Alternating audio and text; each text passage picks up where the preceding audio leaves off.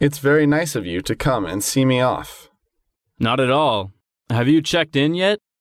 Not yet. Where's the check in desk? There's a lot of people queuing up over there. That must be it. Do you have the tickets? Of course, I have the tickets. That's good. Oh, I'll check in first. You're right.